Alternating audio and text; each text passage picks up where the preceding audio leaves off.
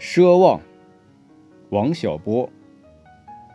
那一天，我二十一岁，在我一生的黄金时代，我有好多奢望。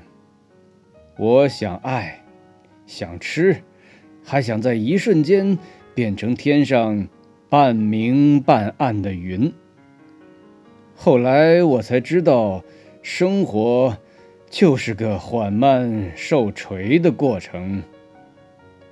人一天天老下去，奢望也一天天消逝，最后变得像挨了锤的牛一样。可是我过二十一岁生日时，没有预见到这一点。我觉得自己会永远生猛下去。什么也锤不了我。节选自王小波《黄金时代》。